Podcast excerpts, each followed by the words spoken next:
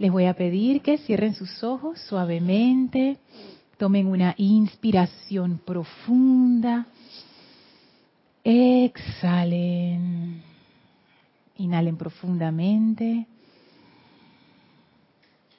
exhalen, inhalen profundamente. Y exhalen soltando toda la tensión del día, toda preocupación, todo sentimiento pesado, toda molestia, toda incomodidad. Sientan como toda esa energía discordante y pesada sale de ustedes y resbala suavemente a sus pies, en donde hay una gran llama blanca cristalina de resurrección y ascensión, que ahora succiona toda esa energía y la transmuta mediante su gracia y su amor en luz. Visualicen cómo toda esa energía que antes era oscura y pesada, ahora se transforma en flores, mariposas, chispas llenas de luz, que se van elevando alrededor de ustedes, llenándolas con esa radiación de resurrección y ascensión, blancas, brillantes, entrando a su vehículo físico, etérico, mental y emocional. Visualicen y sientan cómo esa llama de resurrección y ascensión succiona de su vehículo físico toda discordia y la transmuta en luz. Esa llama succiona de su vehículo etérico toda la discordia, dejándolo brillante y perfecto, y transmuta esa energía en luz. Esa llama absorbe de su vehículo emocional toda pesadez, toda discordia, todo sentimiento de inarmonía, de molestia, todo sentimiento que no sea uno con el amor es absorbido por esa llama y es transmutado instantáneamente en luz. Esa llama succiona de su vehículo mental todo patrón o idea de imperfección y lo transmuta instantáneamente en luz, dejando ese vehículo mental brillante, claro, transparente. Siéntanse dentro de esa llama ahora que va subiendo de sus pies y sobrepasa su cabeza, conformándose en un pilar de llama blanca cristal en, a través y alrededor de ustedes, cargada con la energía de la resurrección y la ascensión. Sientan la presencia radiante del amado Maestro Ascendido Serapis Bey y del amado Maestro Ascendido Jesús con ustedes dentro de esa llama Visualicen a estos maestros junto con ustedes y sientan la poderosa radiación que de ellos emana, esa poderosa radiación de júbilo, de gozo, esa radiación elevadora de vida.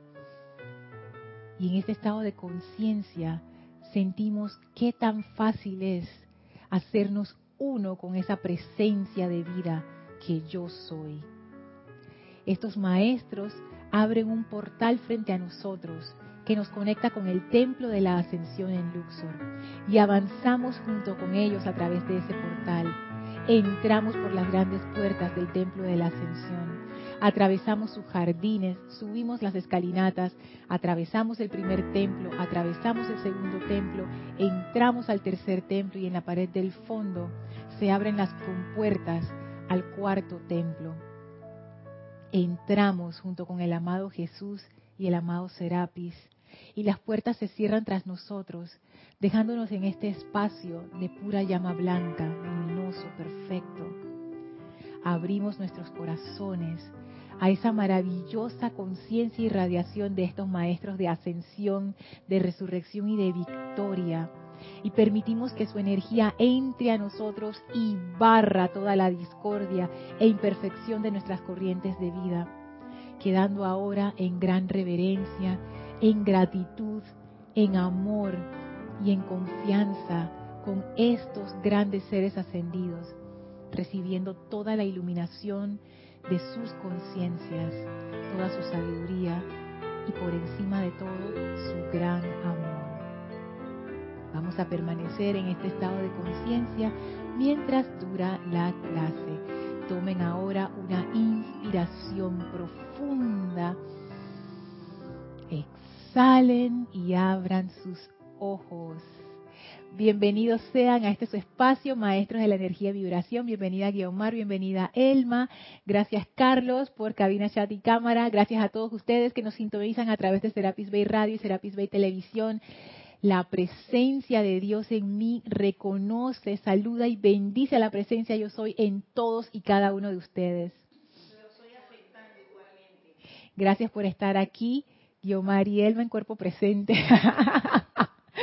Gracias a todos ustedes por estar virtualmente, gracias por su participación, por su atención y por su amor hacia esta clase y hacia todas las otras clases del grupo. Gracias por permanecer en este empeño. Eh, no fuera lo mismo si ustedes no estuvieran conectados definitivamente y el hecho de estar conectados todos en comunidad hace que las cosas crezcan y se desarrollen más rápidamente y seamos un anclaje más grande para esa energía de los maestros ascendidos. Antes de iniciar con la clase, quiero hacer el anuncio de que la semana que viene vamos a tener una actividad especial que se llama los cinco días de oración, que comienza a partir del miércoles 28 de marzo y terminamos el domingo primero de abril. Esa actividad no va a ser transmitida y en esos días no va a haber clases. Así es que eh, la, próxima vez que nos veamos no va a ser este viernes, que cae Viernes Santo, el próximo viernes, sino el de más arriba, ya en abril porque vamos a estar en esta actividad de los cinco días de oración. Así es que recuerden que a partir del miércoles 28 de marzo al primero de abril eh, no va a haber clases porque vamos a estar en los cinco días de oración. Em, aprovechando ese momentum que se genera en Semana Santa. Que fíjense que antes yo pensaba que nada, que eso, esa fiesta era una fiesta católica que alguien la inventó y la puso ahí. ¿A qué momentum va a tener eso? Yo pensaba así, en serio. Hasta que participé en los primeros cinco días de oración. Yo no sé qué pasa ahí, definitivamente hay una vertida especial. Y, yo, vengo sintiendo esa vertida desde hace rato, ahí está como agarrando fuerza. Y si los ceremoniales de transmisión de la llama fueron como fueron, yo no sé qué va a pasar en esos cinco días de oración. Así es que estamos aquí en el grupo muy contentos y estamos todos emocionados porque vamos a los cinco días de oración la próxima semana. Y bueno, recuerden que en estas clases son clases interactivas, ustedes se pueden comunicar a través del chat Serapis Bay Radio por Skype o pueden, si están escuchando la clase en diferido, o sea que hoy no es 23 de marzo de 2018, me pueden escribir a mi correo electrónico lorna.serapisbay.com. Y seguimos explorando el tema de cómo mantener la atención en la presencia y cómo hacerlo de manera concreta no dando, pues antes yo, yo no sabía cómo contestar esa pregunta. Y todavía no puedo decir que sé, así como puntualmente. Yo te puedo decir, haz la meditación, haz estos ejercicios, pero ¿cómo tú sostienes esa atención en la presencia? No solamente en, en los minutos de la meditación, todo el día, todo el tiempo, porque eso es.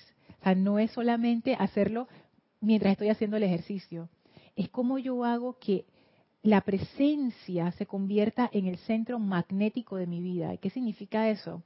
Que todo empieza a girar en torno a esa presencia. Entonces, ¿cómo hacemos eso? Y eso es lo que hemos estado investigando en estas clases.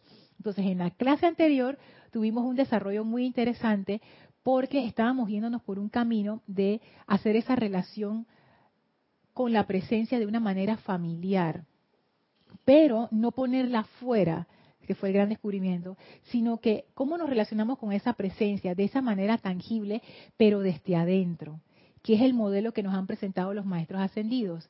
En otras religiones, por ejemplo, la religión católica, y doy ese ejemplo porque es el ejemplo que más conozco, se pone a Dios afuera.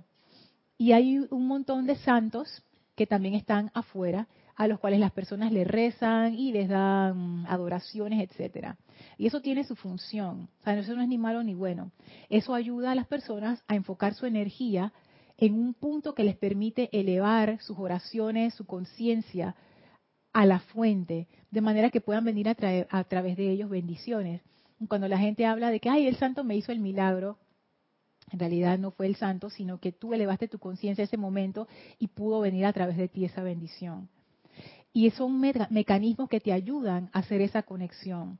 Pero el riesgo que tienen estos mecanismos es que uno puede quedar atrapado pensando que la estatua es la que tiene el poder, el Cristo que está trepado allá arriba, ese es el que sana, no, no la presencia de Dios en mí o en todos, porque todos tenemos la presencia de Dios, no solamente el sacerdote que está oficiando en la misa, sino todos los feligreses también.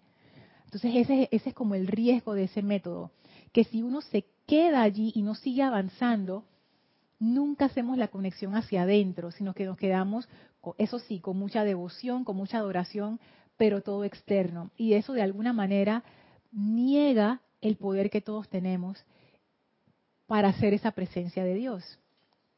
Entonces, ¿qué proponen los maestros ascendidos? Ellos de salida te dicen, Dios está en tu corazón. Y yo siento que eso es una forma muy puntual para empezar a poner la atención en la presencia. Porque a mí me llama la atención, yo no veo que ningún maestro ascendido diga Dios está en tu cabeza. Yo no lo he leído hasta ahora en la literatura con la que cuento. Todos te dicen, está en el corazón. Y algunos van hasta el punto de decir, en tu corazón físico, como para que no haya dudas de que se está refiriendo a un corazón cósmico o a un corazón espiritual. No, corazón, corazón, el que tienes aquí, en tu cuerpo. Que ese es el anclaje de la presencia de Dios en nosotros. Entonces ya de salida ahí yo veo, después de haber reflexionado toda esta semana en estas cosas, que ya los maestros están como poniendo ese ese, esa herramienta para ayudarnos a nosotros a anclar nuestra atención en algo tangible. Porque el problema de anclar tu atención en algo, de poner tu atención en algo, es que tú no lo puedes hacer si ese algo no es tangible para ti. Por ejemplo, todos sabemos lo que es poner la atención en una película, en una novela, en un libro, en una pieza musical. Pero esas son cosas concretas. Tú las estás escuchando, las estás viendo, las estás percibiendo con tus sentidos. Todos sabemos lo que es poner la atención en alguien que nos está hablando, porque es una persona que está enfrente tuyo y tú lo estás viendo y estás sintiendo esa energía, etcétera. Pero cuando son cosas más abstractas, necesitamos algún mecanismo para hacer eso más concreto, de manera que podamos anclar ahí nuestra conciencia, nuestra energía.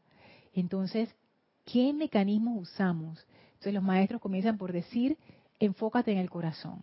Ese es el anclaje de la presencia. Pero siento yo que aún podemos ir más allá y, e ir desglosando eso poquito a poquito a ver cómo lo concretamos todavía más. Sí, Elmi. Esas dos fuerzas para lograr su objetivo impulsan esa armonía y esa paz para poder oír esa voz interior, cómo pueden resolver. Y la presencia le da una buena respuesta. Claro hay médicos que tienen más esa capacidad que otros de poner, de ir a esa fuente interna. Porque es como todo, no solamente médicos, eso pasa en todas las profesiones. Hay veces que uno se va más por lo que te dice el intelecto, pero todos los seres humanos, y eso es algo de los seres humanos, todos tenemos esa voz intuitiva. Y estoy seguro que a los médicos les pasa muchísimo, sobre todo los médicos que hacen operaciones y cuestiones así o de, emergencia, que como que la respuesta viene, como que haz tal cosa. Y aquellos que ya han comprobado que esa voz interna funciona, se dejan guiar por esa voz. Y a pesar de que los, aparatos digan una cosa, es, es esa intuición que uno desarrolla con la práctica, pero también hay una conexión ahí especial. Ello, eh, esa presentación se ve más en los médicos, los técnicos lo hacen y la otra persona también lo realiza, pero ellos, yo lo veo como que centran más ese pensamiento forma ahí. Ok, eso es buen ejemplo. Y también eso tiene que ver con nosotros, de en nuestras vidas, donde, si nos estamos dejando guiar, ¿dónde está nuestra atención? afuera, adentro, y también eso, eso nuevamente se desarrolla con la práctica, porque a veces uno puede decir, ah, me estoy dejando guiar, pero en realidad es la personalidad. Entonces ahí el discernimiento es muy clave. Quería comentarles algo. ¿Se acuerdan lo que vimos en la clase anterior cuando el amado Jesús hablaba de que él se preparó para recordar al, Padre y traerlo como un ejemplo. Bueno, encontré en el diario de El Puente de la Libertad de Jesús dos selecciones que hablan de eso. Y se las quería compartir y eso abona la idea de que necesitamos que sea concreto. Voy primero a la página 137. 137, que está en el capítulo 31. Y dice así el, el amado Jesús. Yo encarné este mundo, en este mundo de la forma para representar la naturaleza de los padres dioses en el corazón de este universo. A lo largo de las eras me pasé mucho tiempo estudiando la presencia, actividades y naturaleza de Helios y Vesta. Fíjense el detalle, me pasé mucho tiempo, que eso no es cuestión de que, oh, me voy para tu casa una semana y ya me voy, chao. No, mucho tiempo estudiando la presencia, actividades y naturaleza de Helios y Vesta. No solamente cómo eran ellos, voy a hacer un ejemplo humano, en su casa en privado. Entonces ahí está el Maestro Ascendido Jesús chequeando cómo, cómo son ellos en privado. Después sus actividades en público, o sea, desde diferentes aspectos, cómo eran estos seres. Sigue diciendo, consideré meticulosamente lo que ellos habían hecho con la inmortal llama triple de verdad dentro de sus corazones palpitantes. Poniéndolo en términos más sencillos, él lo que hizo fue, bueno, ¿qué has hecho tú con tu vida? Eso es lo que quiere decir ahí. ¿Qué cosas has hecho? ¿Qué has aprendido? ¿Qué has estudiado? ¿Qué has realizado? ¿Qué logros has tenido? ¿Qué rastro has dejado? Eso. Sigue diciendo, ahora, corrientes de vida no ascendidas, escudriñando el sol físico, podrán sentir que es lo último, o sea, como que lo máximo. Pero de hecho, su sol físico es uno muy pequeño en comparación con las galaxias que orbitan alrededor del gran sol central. Entonces él nos dice, a pesar de que Helios y Vesta son maravillosos y espectaculares, en realidad ellos son un sol bien chiquito comparado con los otros del resto del universo. Pero igual, aquí él nos dice cómo él se preparó para encarnar esa naturaleza. Él los investigó, sus, su presencia, actividades y naturaleza que ellos habían hecho con su vida. Esa, esa, pregunta que a veces uno hace, ¿qué has hecho con tu vida? Él les preguntó, vamos a ver qué, qué han hecho ustedes para comprender. Díganme si eso no es concreto. Ellos no eran unos desconocidos para el Maestro Ascendido Jesús. Él los conocía bien, muy bien. Él sabía quiénes eran. Por eso que cuando él encarnó, él dice, voy a hacer lo mejor posible, pero ya yo conozco, yo los conozco. Yo puedo encarnar esa naturaleza. Sí, él mismo. Él se acercaría para para aprender de ellos sería. Yo también creo. Yo, yo, pienso que es, así. imagínate porque cómo yo me voy a acercar a ti porque algo tengo que aprender de ti. Claro, es como como estas personas que entrevistan a, grandes magnates o grandes personalidades o a los artistas, estos periodistas, por ejemplo. La única razón por la que tú te acercarías a una persona de ese tipo es porque tú vas a hacer un trabajo con ellos. Y yo me imagino que esos periodistas aprenden un montón de la vida de estas personas. Es más, aprenden cosas que nosotros, el público que lee sus escritos o ve su, su documental, no sabe porque la parte que no sale en el escrito en el documental es cómo los recibieron cuando ellos llegaron a la casa, si les ofrecieron algo de tomar, los chistes que echaron fuera de cámara, todas esas cosas que te dan te dan esa medida de cómo es esa persona. pero, mira esa iluminación divina del Maestro Jesús, que fue donde ellos sabían que ellos podían ayudarlo, brindándole esa radiación, mira. Claro, y acuérdate que él también se estaba preparando para su misión, entonces yo me imagino que ahí le abrieron la puerta. Sí, mira. Porque yo también, esas son las imaginaciones locas de uno. ¿Cuánta gente querrá ir donde Helios y Vesta y tocarle la puerta? ¿Cómo se hace? y entonces estarán los guardias en la entrada y que no, fuera. Nada más puede entrar algunos, los que tienen que ver con esa misión. O sea, él tenía una razón para, para acercarse a ellos de esa manera. Lo otro que quería compartirles está en la página 45, en el capítulo 13. Y dice así, esto es un, esto es un, el Maestro Ascendido Jesús aquí nos cuenta cuándo fue la primera vez que él, ya estando encarnado como Jesús, como una persona común y corriente, empezó a recordar cuál era su misión. la primera vez que le ocurrió.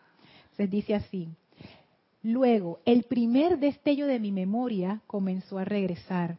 Oh día tan feliz, cuando encontrándome en el campo, me acosté a ver el sol y por un instante destelló en mi conciencia la remembranza de mi maestro y mi conexión con Dios Padre. ¿Se acuerdan que ellos se habían preparado? O sea, no solamente el señor Maitreya, sino Helios y Vesta. Bueno, entonces aquí él dice que él en ese momento de remembranza, ¿quiénes fueron los que él le vinieron? Aquellos con los cuales era, él era más cercano. El señor Maitreya, su maestro, Helios. Recuerdo, dice el maestro, regresar a casa caminando muy despacio y como mi madre, al verme, supo que el ser crístico estaba comenzando a tomar el control de mi pequeño cuerpo. Sí, qué lindo. De manera que puedo sentir por ustedes, mis hijos, que están anhelando esa conexión con su presencia. Ustedes saben cuán preciado fue, saben cuán dulce fue la asociación, ya que la sienten y tengo el privilegio, como también lo tiene mi gran maestro, señor Maitreya, de ofrecerles a todos nuestro sentimiento de unicidad con su presencia. Y dice más abajo, será nuestro regalo de Navidad para todos ustedes, porque este discurso fue dado en diciembre del 1953. Pero es un regalo que él ofrece, ese sentimiento de unicidad. Y noten, sentimiento de unicidad, sentimiento, porque eso es al final lo que hace la conexión. Esa parte es muy importante. Es más, eh, Kira dio una clase maravillosa el miércoles, en donde ella precisamente ah, eh, era, un, era un discurso del amado Maestro Ascendido Jesús, de las tres llamas que él utilizó. Que está en el capítulo 16. Y nada más le quiero leer esa oración. Solo existe un poder que conduce energía a sus mundos y es la calidad de sentimiento. Qué interesante, mira, la calidad de sentimiento. Sí. Para poder tener esa energía de poder. Sí. Wow. Eso, eso a mí me dejó pensando por un montón de tiempo, así como que, wow, esto está poderoso porque, fíjense, lo que conduce energía a nuestros mundos es el sentimiento. Pero entonces, ¿qué tiene que ver la calidad? El maestro lo dice arriba, no es la cantidad, sino la calidad de la conciencia lo que determina la eficacia del poder de Dios descargado. O sea, ¿qué tan eficaz va a ser esa energía a través de mí? Depende de la calidad del sentimiento. El sentimiento es el puente. Entonces, lo que hablábamos, Yomar. Tiene que ver con, un sentimiento verdadero. No? Exactamente sentimiento armonioso. sentimiento, entonces ya deja de ser sentimiento. Es un sentimiento honesto. Es como lo que él desarrolló con el señor Maitreya y con Helios. O sea, eso fue un sentimiento de amor. Es una conexión de amor. Eso es lo que hace el puente y te permite ser un conductor de esa energía. Y esta experiencia de Jesús me lleva a pensar que lo que estamos acá es recordando muchas cosas, siempre en nuestras actitudes, en nuestra vida diaria. Claro, en el caso de él, una misión, la misión de Jesús, pero en la vida diaria nosotros nos damos cuenta con las cosas que nos pasan que también estamos recordando. Esa conexión con la presencia, con nuestra propia presencia. Y a mí me encanta esto porque es lo va poniendo como tan tangible ese sentimiento de unicidad fue lo que le permitió al señor Maitreya conectarse con el amado Jesús y al amado Jesús conectarse con el señor Maitreya y con Helios. Pero ese sentimiento de dónde emanó, el maestro nos lo acaba de decir. Muchos años, muchos siglos, dice el señor Maitreya, haciendo esa conexión. que estas conexiones son conexiones reales. ¿A qué me refiero con reales? Me refiero a que nosotros podemos hacer una analogía de esas conexiones en las conexiones que nosotros tenemos con la gente a nuestro alrededor. En un, esfuerzo por hacerlo tangible, pienso yo que pudiéramos examinar cómo nosotros nos conectamos con la gente a nuestro alrededor, con nuestros seres amados, por ejemplo. Si buscan una buena conexión, no la conexión con la persona que le tienen rabia, sino una buena conexión. ¿Cómo tú te conectas con tu ser amado? ¿Cómo surgió esa conexión? No surgió de un día para otro, surgió poco a poco. En el caso de una madre, que esa sería como la excepción, que desde que nació el niño o la niña, ahí ah, estaba la conexión. Pero incluso en ese caso yo pudiera decir que esa conexión se gestó por nueve meses. sea, que estamos viendo como que, ah, fue instantáneo. Y, hay mujeres que sufren hasta depresión. y, se puede haber gestado antes en otras vidas. definitivamente, claro. Entonces, esa conexión que a veces no se da por cuestiones kármicas o lo que sea, pero en la mayoría de los casos sí se da, se venía gestando. Cargar nueve meses un ser dentro de ti, que, la conexión más íntima que hay. Imagínense cuando uno conoce a una persona por 20 años, 30 años, 50 años, una persona que tú amas.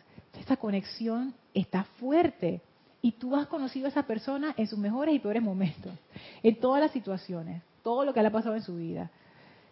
Es una conexión de amor. O sea, no estamos hablando de nada abstracto, esto no es algo complicado, esto es algo que todos hemos experimentado en nuestra encarnación. Dime, Guiomar.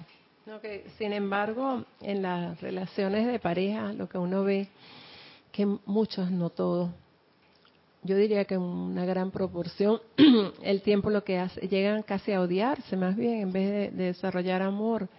Pareciera que esa convivencia no los lleva al amor, sino a, a la destrucción, ¿no? Pero es por su propio desarrollo personal que, que no han crecido a, niveles de conciencia, entonces se quedaron en el, se quedaron pues en algún momento y esa relación igual se queda como sus vidas atrás también. Sí, ese y no crece. exacto, ese sería un mal ejemplo. Por eso dije una persona que amen, que no necesariamente tiene que ser su pareja, como Guiomar ha presentado. Es cierto, hay, hay gente que queda junta como por rutina, pero hay otras personas, pienso en relaciones de amistad, sobre todo de amistad, que tú te conoces a esa persona de toda tu vida y es así, o de hermandad, es esa, esa relación. Es algo concreto, es algo concreto y se desarrolla de maneras naturales.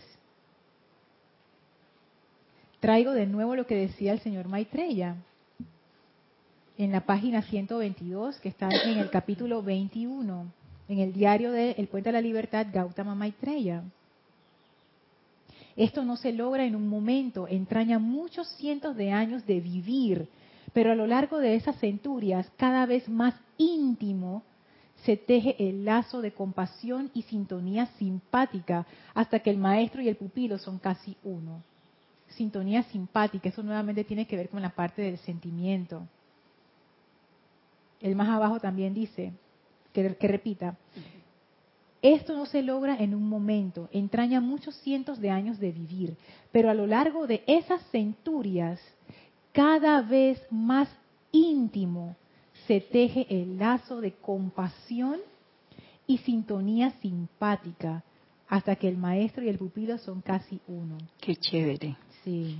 Pues, yo aspiro conseguir una amistad así. Ah, yo también. Sí de muchos siglos. Muchos siglos. A la tienes, no te Sí, sí, sí, pero muy excepcional. a lo mejor lo tienes y no te has dado cuenta. Digo, muy excepcional esa persona.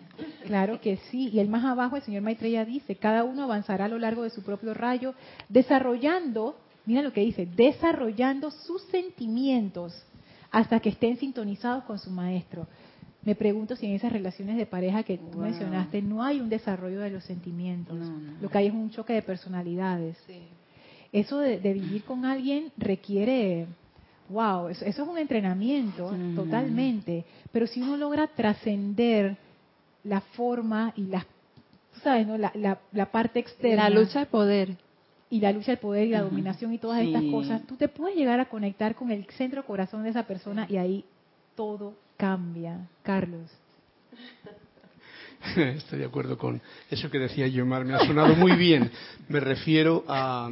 A la gente que, se odia. No, que estamos conectados en realidad. Lo que pasa es que como el sentimiento le tenemos dormido, no lo sentimos.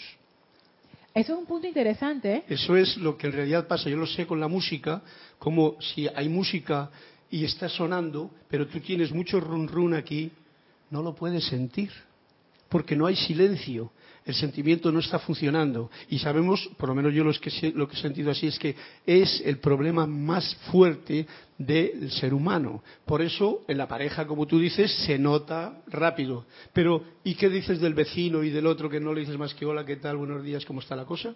¿Dónde está el sentimiento?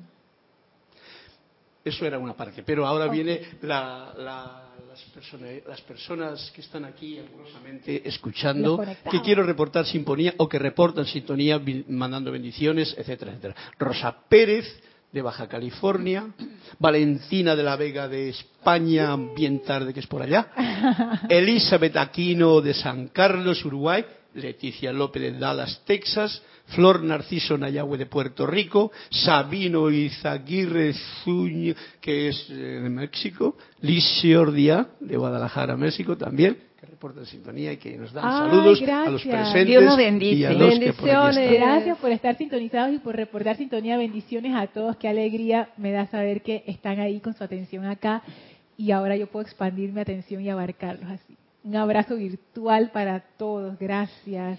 Con sentimiento. ¿Sabes? Eso me ha dejado pensando, porque es cierto, y yo, yo he sentido eso, como que hay veces que yo ni siquiera puedo decir que es miedo, yo no sé qué es, como que uno no escoge no conectarse. Por ejemplo, eso, saludar a una persona desconocida. ¿Por qué no? Tú sabes, ¿no? Uno dice, hola, hola, buenas, buenas. Porque hay gente que ni siquiera se le entiende. Pero ¿por qué no tomarte el tiempo de mirar a los ojos y hacer esa conexión? Y yo me doy cuenta que mirar a los ojos a veces es un problema. Si uno entra en un ascensor, hay gente que mira hacia abajo, mira hacia arriba, mira hacia los lados. Poca gente te mira. ¿Por qué? ¿Por qué no queremos conectarnos? Porque hay ese, ese, ese rechazo. Yo, bueno, yo entiendo vivir, por lo menos la vida de ciudad, es una vida donde tú, uno tiene una otra conciencia de estarse cuidando y tú sabes, pero igual, ¿por qué? O sea, ¿por qué no hay esa conexión? yo diría que no nos atrevemos, Eso- sí. porque es muy sencillo conectarte realmente, pero no nos atrevemos por miedo también. Pero cuando nos atrevemos, vemos el cambio que hay, así sea un ascensor, así sea. Yo lo he hecho adrede, porque digo no. Y, y el cambio es impresionante, porque la gente está esperando eso. La gente Sí. quiere conectarse, pero tiene miedo de conectarse. Entonces no lo hace ni el ascensor, ni la muchacha que te atiende a donde vende o qué sé yo. Y yo lo he hecho expresamente para, para ver qué pasa, como una práctica experimental como lo tuyo. Qué bueno. y de verdad las personas te sonríen y quieren conectarse. Y eso es tan interesante porque yo también lo hago cada vez que me acuerdo cuando estoy eh, lidiando con algún dependiente o con alguien que me está atendiendo, porque eso es importante. O sea, yo, yo te estoy reconociendo a ti como ser humano. Y es lo que hablamos antes del tema de la atención. O sea, yo ni siquiera estoy dispuesta a darte mi atención. Eso, lo mínimo. Porque en realidad mirar a alguien es darle tu atención, es darle tu energía de vida. Es abrirle la puerta con amor a esa persona. Abrirle la puerta no en el sentido, de, porque eso es lo que uno piensa, ah, para que entre toda la discordia de la persona. No. No. Ahí es donde uno se, se convierte en un ser positivo, que uno irradia ese amor, uno hace el puente. Entonces yo me pregunto, lo que tú decías, Carlos, y ahora lo que tú dices, Guiomar, de no atreverse, si yo no me atrevo a conectarme, no me atrevo a dar mi sentimiento y mi atención, entonces yo me quiero conectar con la presencia. Ahí, ahí, hay, ahí hay algo que, que reflexionar. Y después Carlos. Tú sabes que a veces eh, eso es importante en lo que estás diciendo, Lorna, porque la necesidad de la otra persona quis- desea conectarse contigo. Te hubiera visto, ellos sienten que quisiera que tú le hablaras. Entonces, el vendedor, donde las personas que andan por ahí ambulantes vendiendo sus cuestiones, sus naranjas, sus tomates y todo, se ponen contentos y quieren expresar que quieren darte la mejor mercancía porque están contentos que tú lo estás atendiendo. Claro, y en eso, ¿qué es lo que uno piensa con su conciencia así chiquitita? Ay, no quiero que me molesten. Ay, no, es que ahora los veo y, y entonces me van a querer, tú sabes, vender cosas y yo no quiero. Entonces ya uno se hace toda una imagen, un drama mental. Y no necesariamente es así. Fíjense que a, a mí me ha ocurrido, en, aquí en la ciudad de Panamá, hay, hay chicos jóvenes que limpian los parabrisas de los automóviles. Y cuando ellos pasan, esa es como, el- como la regla de comportamiento en Panamá.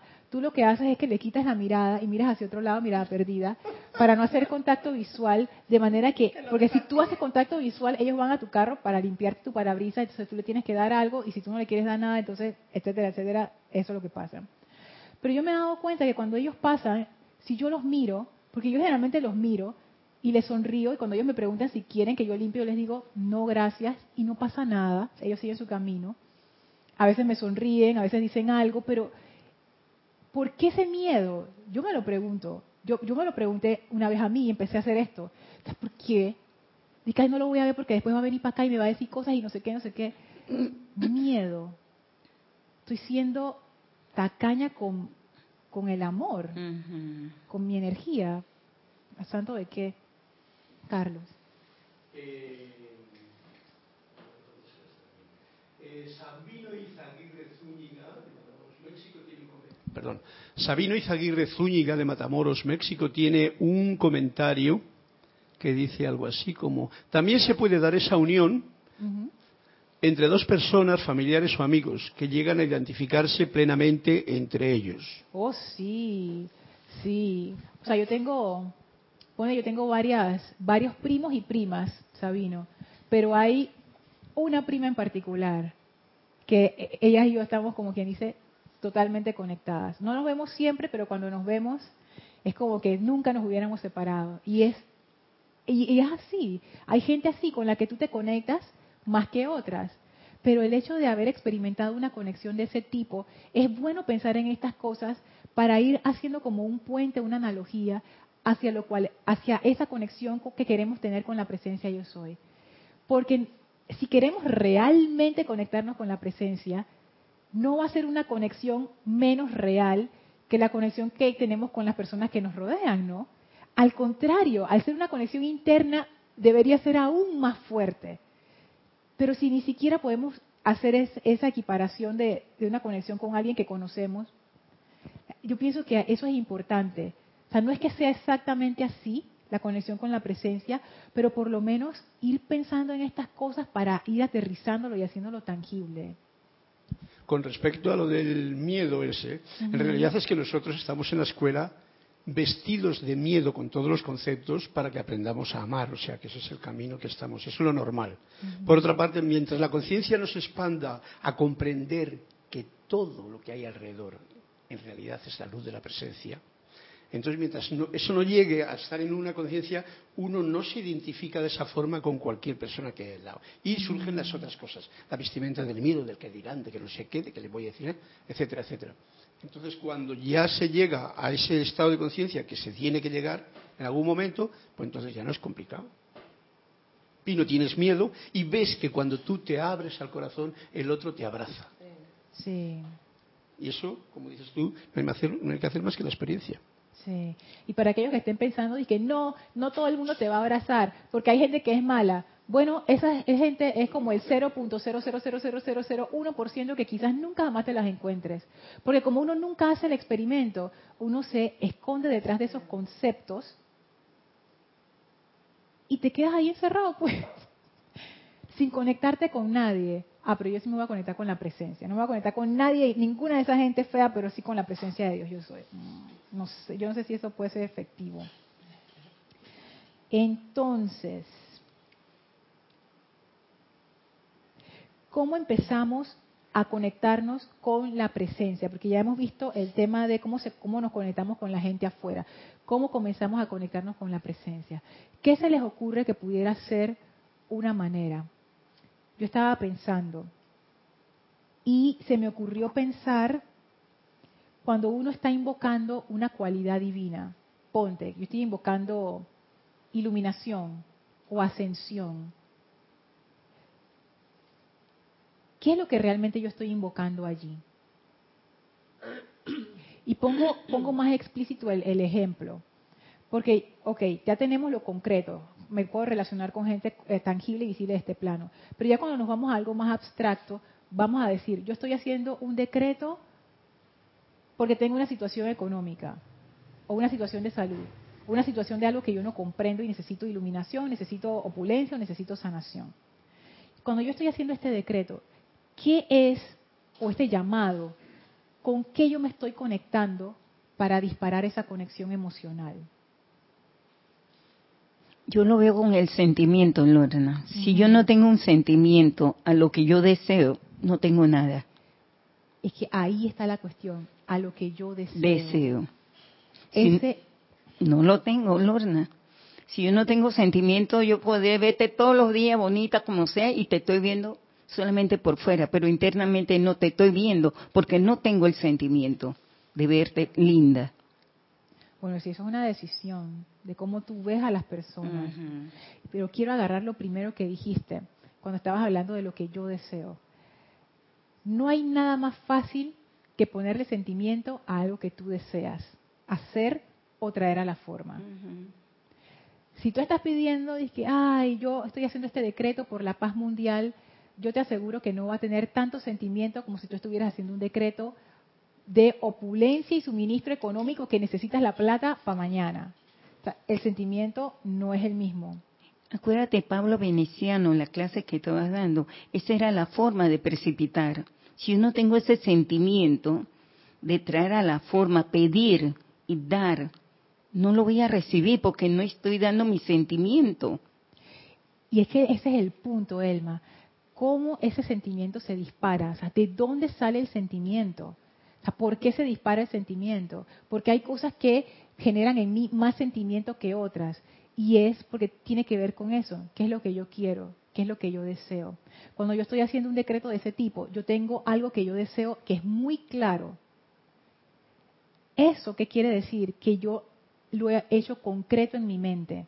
Y lo, lo trae en la forma para que se haga realidad a través de la, del apoyo de la presencia yo lo que hago exactamente es, tengo algo concreto, yo necesito tal cantidad y yo dirijo mi sentimiento allí porque es lo que requiero en ese momento, algo concreto. Ah, pero si no estoy armoniosa, Lorna, no lo voy a poder traer. Pero es que eso es lo que decía el Maestro Ascendido Jesús. O sea, vaya y sí lo puedes traer, pero no no es todo lo que necesitabas, porque él dice, no es la cantidad, sino la calidad de la conciencia lo que determina la eficacia del poder de Dios descargado.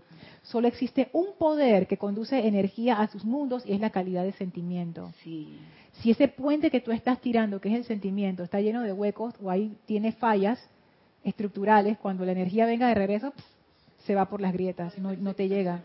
O te llega parte, pero no te llega todo. Entonces, lo que quiero, lo que quiero que se fije es que hay varias cosas importantes aquí que lo vamos a seguir viendo el viernes de abril, el primer viernes de abril, cuando nos veamos de nuevo. Para disparar ese sentimiento, que es el puente que te permite hacer la conexión, tú tienes que tener, como quien dice, el objetivo, la meta clara.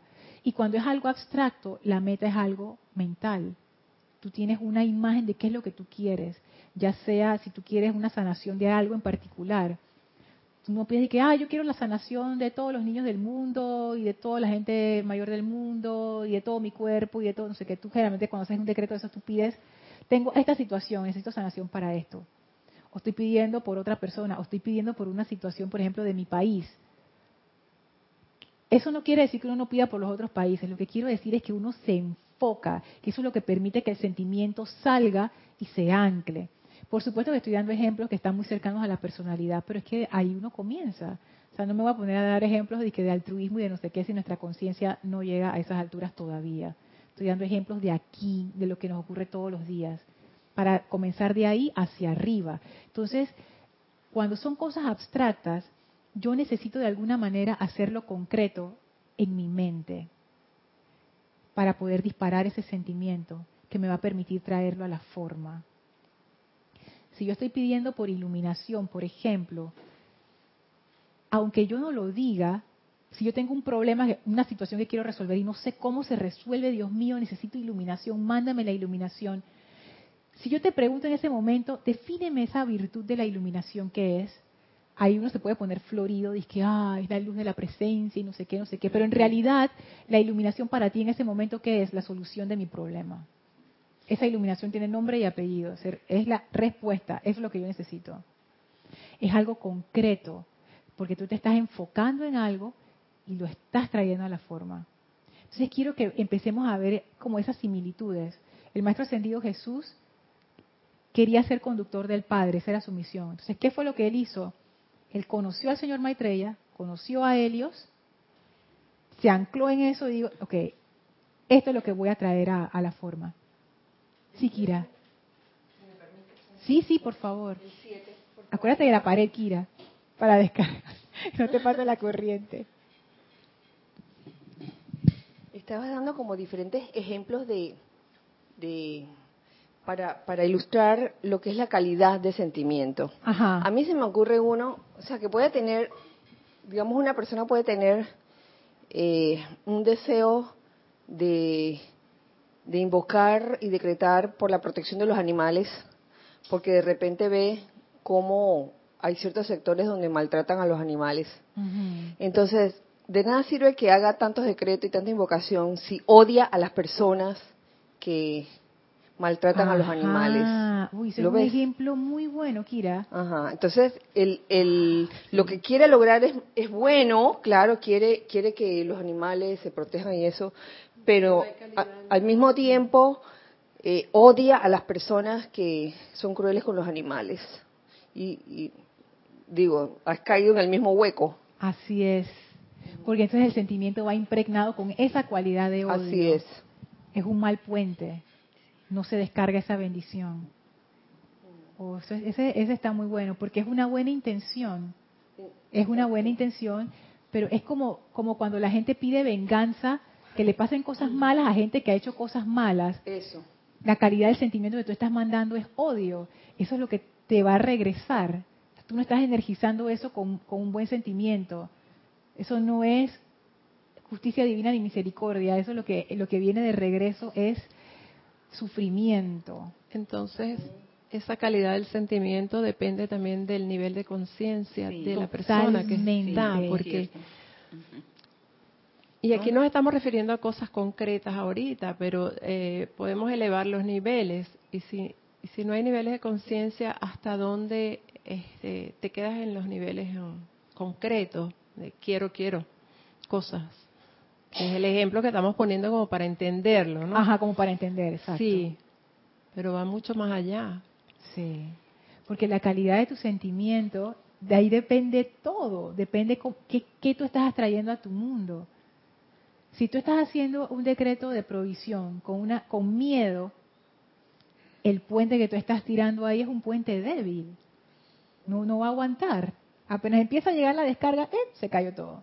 Entonces tú dices, pero ¿por qué no llega? Estoy desesperada. Exactamente, por eso mismo. Porque esa es la calidad de sentimiento que tú estás irradiando en ese momento. Y me gustó también el ejemplo, Kira, porque es algo concreto. O sea, yo vi, yo amo a los animales en ese ejemplo, y yo vi que estaban maltratando a los animales, conchole, yo no sabía que había esta situación, voy a hacer un llamado por eso. Pero no es un llamado así genérico, no es un llamado de que, ay, por la paz de todos los animales, no, me tocó el corazón. Pero me tocó el corazón, ¿por qué? Porque yo soy una persona que ama a los animales. De repente otra persona que no tiene ese amor por los animales ve eso y pues, ni le importa, ni lo registra, pero tú sí. Entonces eso lo hace concreto. Ese, si lo hace con el sentimiento de amor correcto, ese llamado tiene poder. Pero es un llamado concreto, es un llamado que va directo, el sentimiento de amor a una cuestión concreta, que es, oye, traer bendición para esos animales, traer bendición para esa situación, una situación muy particular. Entonces ahí vemos cómo, cómo empezar a ponerle forma a estas cosas que son, entre paréntesis, entre comillas, abstractas, pero en que en realidad no lo son. Ya vimos el ejemplo de la iluminación, ya vimos ese ejemplo de, que es un ejemplo de misericordia. Pues tú pudieras decir, ay, la cualidad de misericordia. Es que hay muchísimas maneras de expresar la misericordia. Necesitamos hacerlo concreto para poder hacer ese salto del sentimiento que nos permite entrar en unicidad. Y quizás algunos de ustedes estén pensando, pero bueno, eso no sería meter la mente y la parte del intelecto. Puede que sí, pero ahí tendríamos que ver cómo, cómo funciona eso. Y yo quisiera seguir explorando eso, ya será en clases más adelante, porque ese discurso, este discurso del amado Jesús, de las tres llamas que yo utilicé, que yo quedé prendida con ese discurso, también caí, caí, habla precisamente de eso. Porque el Maestro Ascendido Jesús, él explica cómo es que él hacía las sanaciones y qué, qué, qué entrañaba que esa sanación se diera. Entonces aquí él pone un ejemplo. Él dice, el encuentro de la actividad vibratoria de mis propias energías con la omnipresencia de Dios y luego la conexión de mi energía a través de los mundos mental y emocional de los suplicantes. elevando su energía hasta el punto en que yo pueda conducir a través de mí y dentro de ellos el requerimiento específico del momento, es una ley científica y matemáticamente precisa. Y todo eso, ¿qué es lo que significa? Que el amado Jesús decía, bueno, ¿ustedes se acuerdan que en la Biblia hay una frase donde dice, tu fe te ha sanado? Tu fe te ha sanado. Y él le preguntaba a la gente, ¿tú tienes fe de que yo te voy a sanar? Y la gente le decía, sí. Entonces él hacía lo que tenía que hacer y la gente se sanaba. Bueno, eso tiene que ver con justo lo que hemos estado hablando, de esa calidad de sentimiento. Había una conexión, ¿no? También profunda es una conexión. entre el que sana, el sanador y el que sana. Una conexión de amor y de fe. Es una conexión, exactamente. Pero ¿qué es realmente la fe? Es esa conexión del sentimiento. Porque ponte una persona en aquel tiempo que le empezaron a decir, oye, este señor que sana, viene este señor que hace sanaciones, fulanita se curó, la vecina se curó, no sé quién se curó, y dice, yo voy para allá. Ya la persona está sugestionada a que Jesús sana. Y en su mente, él tiene un montón de conceptos y de ideas de yo no me puedo sanar, esta, esta enfermedad es terminal, no tengo nada que hacer, no puedo hacer nada, estoy totalmente impotente, nadie me puede sanar. Pero al haber escuchado que Jesús sanaba y haber visto los ejemplos de la gente que se sanó, su gestión ya tú empiezas a creer. Entonces se hace este pensamiento concreto, esta idea concreta en su mente que dice, pues yo no puedo sanar, pero Jesús sí me puede sanar. Si yo puedo tocar la basta de ese Señor, yo me sano. ¿Qué es lo que hizo esa persona? La conexión emocional. Hizo una idea concreta, se conectó emocionalmente con eso, con gran calidad de sentimiento, y ya esa conexión estaba allí. Cuando llega el Maestro Ascendido Jesús, él le dice a la persona, ¿tú crees que yo te puedo sanar? Él lo que estaba chequeando era la conexión interna. Esa es la última milla a través del cual llega. Porque si Jesús hace su conexión que él ya la tenía con su presencia de Dios, y la persona no tiene esa conexión interna, no se va a sanar. Si la persona dice, no, tú no me puedes sanar, hasta ahí, es, hasta ahí llegó. Porque no hay el puente, no hay el puente. Entonces lo que dice el amado Jesús es que él lo que hacía es que él se conectaba con la omnipresencia de Dios, él elevaba la calidad de su sentimiento para conectarse con esa presencia que para él era bien tangible, se llamaba el señor Maitreya y el señor Helios. Él hacía esa conexión y ya él estaba conectado. Y entonces, él, a través de la otra persona, de esa conexión de sentimiento y de pensamiento, él transmitía la sanación. En realidad era la persona la que se sanaba. El Maestro Ascendido Jesús lo que hacía es que le facilitaba la energía pero la sanación venía a través de esa misma persona. Entonces, como un, montón de sanaciones. En la próxima clase vamos a ver más este ejemplo y lo vamos a ver con tablero y todo para que se note así en los dibujitos. Pero yo me quedé pensando en esto. El Maestro Ascendido Jesús dice, ustedes son conductores de energía. Conductores de energía. ¿Y qué tiene que ver eso con lo que estamos viendo acerca de la atención a la presencia? Tiene mucho que ver, porque es precisamente eso. ¿Con qué, ¿Cómo yo hago que esa, esa es la clave? ¿Cómo yo hago que esa presencia se convierta en algo tangible, de manera que a mí me permita tirar mi puente de sentimiento? Y para cada quien eso va a ser diferente. Pero si nosotros hacemos eso, ahí está la conexión. Hacerlo tangible. ¿Y qué quiere decir tangible? Que deja de estar por encima de los vehículos físico, etérico, mental y emocional está como flotando por encima de ellos allá arriba. Tiene que ser tangible porque si no, no lo podemos traer a la forma. O sea, tiene que estar dentro del compás de esos vehículos porque si no, no se puede manifestar. Porque es lo que dice el amado Saint Germain, lo que piensas y sientes, eso traes a la forma. Pero si no puedes pensar en eso, porque no tienes un concepto de ello ni nada, es una nube así rara. Y, no, y, como, y como tienes esa nube rara, ¿quién, ¿quién tiene un sentimiento por una nube rara? Nadie. ¿Qué es lo que dispara ese sentimiento? Eso, eso. ¿Qué, ¿Qué, es para cada uno de nosotros? Los quiero dejar con esa pregunta. ¿Qué es lo que dispara el sentimiento de amor en nosotros? ¿Qué es? Para algunos será, no sé, la naturaleza. Entonces, la presencia de Dios es la naturaleza, conexión emocional. Para otros, ¿qué es? La compasión ver a una persona haciendo actos de compasión, yo no sé, y que Madre Teresa, algo así, o tu vecina que es súper compasiva con los gatos del barrio, no sé, la compasión te genera ese sentimiento. La presencia de Dios es compasión. y ya tú tienes el ejemplo de la vecina siendo compasiva. Quiero terminar leyéndoles algo que busqué en la clase anterior que no pude encontrar y esta vez sí lo busqué y lo marqué. Precisamente de esos ejemplos que el amado Jesús dice en la página 89, que eso está en el capítulo 23. Al cerrar el ciclo, dice el maestro, a medida que las presiones de una era cambiante producen miedo, incertidumbre y perturbación en el mundo de la forma, el hombre buscará a Dios con mayor intensidad. ¿Dónde habremos de encontrarlo? Y ahora escuchen lo que dice el maestro. No lo encontrará en el cielo ni en afirmaciones abstractas, ni en la palabra escrita o hablada el hombre encontrará a Dios en el cuerpo, naturaleza, ejemplo y radiación de aquellos que han aprendido a elevar su conciencia a un estado de gracia y autosostenerse en el mismo. Él está hablando de gente. ¿Dónde tú vas a encontrar a Dios? ¿Dónde tú vas a encontrar la compasión, la misericordia, ¿cómo tú comprendes eso? Cuando tú lo ves a través del ejemplo de alguien que está en ese estado de gracia. Y eso es lo que mueve tu corazón.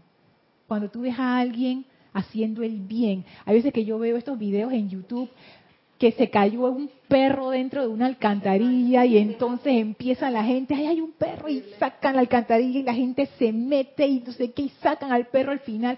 Yo me conmuevo con esas cosas porque ahí yo veo el amor. Eso dispara mi sentimiento. Pero yo lo estoy viendo, es tangible, yo lo estoy, yo lo estoy experimentando. No es algo abstracto en ese momento. En mí dispara más los sentimientos porque el animal no, no sabe subir, no sabe encaramarse, no sabe pedir ayuda. Entonces yo pienso que eso él, me dispara a mí particularmente la compasión cuando veo ese tipo de eventos. Entonces eso, busquemos esos ejemplos. ¿Qué dispara en mí el amor? ¿Qué dispara en mí la compasión? ¿Qué dispara en mí ese sentimiento como de, wow? Y eso equiparémoslo a la presencia yo soy. Elma. Yo lo veo mucho en la gratitud, Lorna. Siempre estoy consciente quién fui ayer, quién soy ahora. Y ahí disparo mi gratitud porque hago reconocimiento en esas dos maneras, el de ayer y el de hoy. Imagínate, Elmi, cuando estabas en tus momentos difíciles, que la gente, nadie te daba la mano porque nadie, le importaba, y de repente viene alguien y te da la mano. Ah, Yo creo que eso, eso es lo que a ti te ha marcado tanto y por eso tú amas tanto la gratitud. Por el ejemplo de alguien que te dio la mano cuando más lo necesitabas. Pero es lo que dice el Maestro Jesús, fue una persona, fue alguien. Y qué, sé yo, incluso hasta animales, mascotas pueden darte ese ejemplo de bondad, ese ejemplo de misericordia, ese ejemplo de amor. Es a través de nosotros que viene esa presencia. Es a través del ejemplo de nosotros que nosotros entendemos lo que vivimos, Lorna. Lo que vivimos, exacto, nuestro día a día. Es así como yo comprendo qué es la felicidad, qué es la armonía, qué es el amor, qué es la iluminación, qué es la belleza. Entonces, eso es. ¿Qué es lo que dispara en ti el sentimiento más alto y de mayor calidad que tú puedas dar? Y eso que lo dispara, equipáralo con la presencia de Dios y veamos qué pasa para poder hacer esa unicidad a través del sentimiento. Así que bueno, ¿hay algún comentario acá? ¿Ninguno? Acá vamos a terminar entonces la clase aquí. Vamos a despedirnos del maestro entonces. Les voy a pedir que cierren sus ojos, se relajen y lleven su atención al Maestro Ascendido Jesús y al amado Maestro Ascendido Serapis Bey frente a ustedes y permítanse ser llenados con la gracia del amado Serapis y del amado Jesús, que fluye a través de ellos como ríos de luz. Abran su corazón y permitan que esa luz entre, conéctense, conéctense con ese amor, conéctense con esa felicidad, con ese gozo de vida. Con gran reverencia y amor nos inclinamos en conciencia ante estos maestros. Y ahora nos retiramos del cuarto templo, nos retiramos del tercer templo, nos retiramos del segundo templo, nos retiramos del primer templo, descendemos las escalinatas, atravesamos el jardín, salimos del templo de Luxor y a través del portal que se cierra tras nosotros regresamos al sitio donde nos encontramos físicamente y aprovechamos para expandir para beneficio de toda vida a nuestro alrededor esa magna energía llena de gracia y llena de amor. Envíen ese sentimiento de amor a su presencia yo soy y conéctense. Tomen ahora una inspiración profunda. Exhalamos y abran sus ojos. Muchísimas gracias por habernos acompañado. Recuerden que del miércoles 28 de marzo al 1 de abril vamos a estar en la actividad los cinco días de oración que no es transmitida y en esos días no habrá clases. Así es que bueno, eh, gracias por haber dado su atención y su amor a esta clase. Yo soy Lorna Sánchez, esto fue Maestro de la Energía y Vibración. Deseo para todos ustedes mil bendiciones llenas de gracia y de amor. Muchas gracias.